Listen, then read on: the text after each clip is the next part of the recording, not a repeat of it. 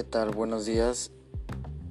Eh, mi nombre es Alberto Cruz Reynoso y soy estudiante de la carrera de licenciado en Educación y Administración de Centros Educativos. Estoy actualmente cursando el tercer tetramestre y el motivo de este podcast es porque abordaremos un tema o vamos a platicar acerca de un tema que es el rol que cumplen los estudiantes y los docentes en este en estos tiempos en estos nuevos eh, sí, tiempos de, pandemia. Ok, vamos a hablar acerca primero de, los maestros, ¿no? De, cómo ha cambiado la manera de, enseñar. La manera de los, de los maestros ha enseñado, ha cambiado, perdón, eh, drásticamente. Si ustedes se acuerdan, eh, antes nada más como alumno copiabas en la libreta lo que el maestro escribía del libro que, llevaba, o sea, todos se pasaban a solamente en una fuente. Eh, también este, desde las distintas, los distintos materiales que usaban, como el, el GIS, eh, las clases que los hacían en estos tipos que eran cartoncillos, que eran así hojas cuadriculadas grandes, eh, todo eso eh, formaba parte de la educación que, llevábamos antes. El alumno, por su parte, también este, cargaba con un montón de libretas, un montón de libros eh, de un solo autor acerca, o sea, es decir, de una sola fuente cuando encargaban las tareas así, por ejemplo, que ocupaban investigar o algo así, el alumno iba a pagar ciber, eh, que pagaba por biografías así impresas que vendían en las papelerías, eh, generaba mucho tiempo, esfuerzo y, y dinero. Hoy en día esa era de la educación ha cambiado por completo y la verdad es que como sociedad nos tardamos en, hacer este tipo de cambio en la educación porque nos estábamos rezagando, nos estábamos quedando atrás. Me refiero a que ha cambiado mucho, a que por ejemplo eh, a este nuevo escenario de, las clases virtuales que por motivos de la pandemia eh, se vieron forzadas a, a recurrir a hacer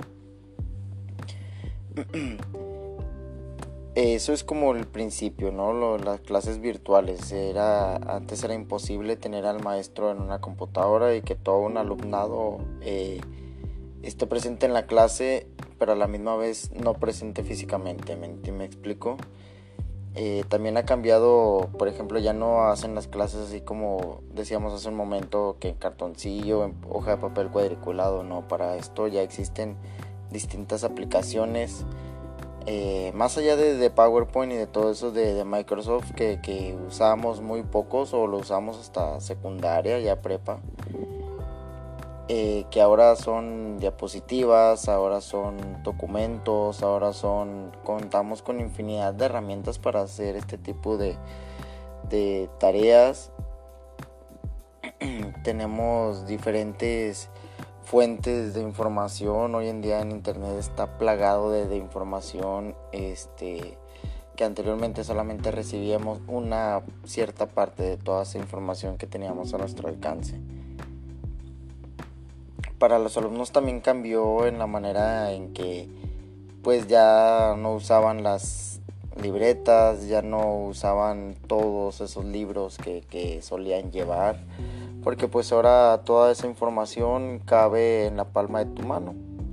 Sí, o sea, en la palma de tu mano literalmente es lo que mide el celular. Ahí es donde te puede caber toda esa información desde consultas en internet, desde el envío de tareas, eh, desde mejorar la comunicación inclusive con, con tus propios maestros al momento de tener una duda en ese mismo rato mandas el mensaje al maestro o a los compañeros y estás hablando de que se resuelven en situaciones en menos de minutos, ¿no? Gracias a este tipo de, tecnologías que, fuimos incursionando poco a poco a, esta, este método de educación. estas tecnologías tienen un nombre, se les llaman TIC. Eh, la, el significado de estas tres letras eh, son tecnologías de la, de la información y comunicación.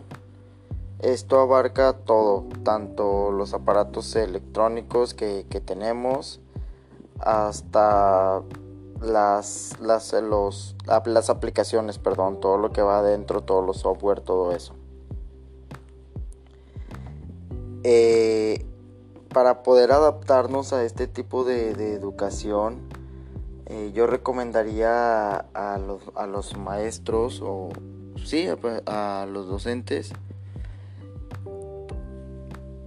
que pues que pues hay que eh, entender que los docentes son el motor real del cambio del sistema educativo. Es decir, hoy en día cuanto mejor preparados estén y mejor formación tecnológica y pedagógica tengan, pues mayor impacto lograrán tener sobre su alumnado y por tanto sobre la sociedad y esto conllevaría hacia un futuro favorable. En cuanto a los alumnos, eh, lo que yo les podría eh, decir o, recomendar es aprender a, a manejar las herramientas que tenemos, ¿no? Es decir, tanta información que tenemos a nuestro, a nuestro alcance también puede ser eh, o puede traer este, consecuencias negativas.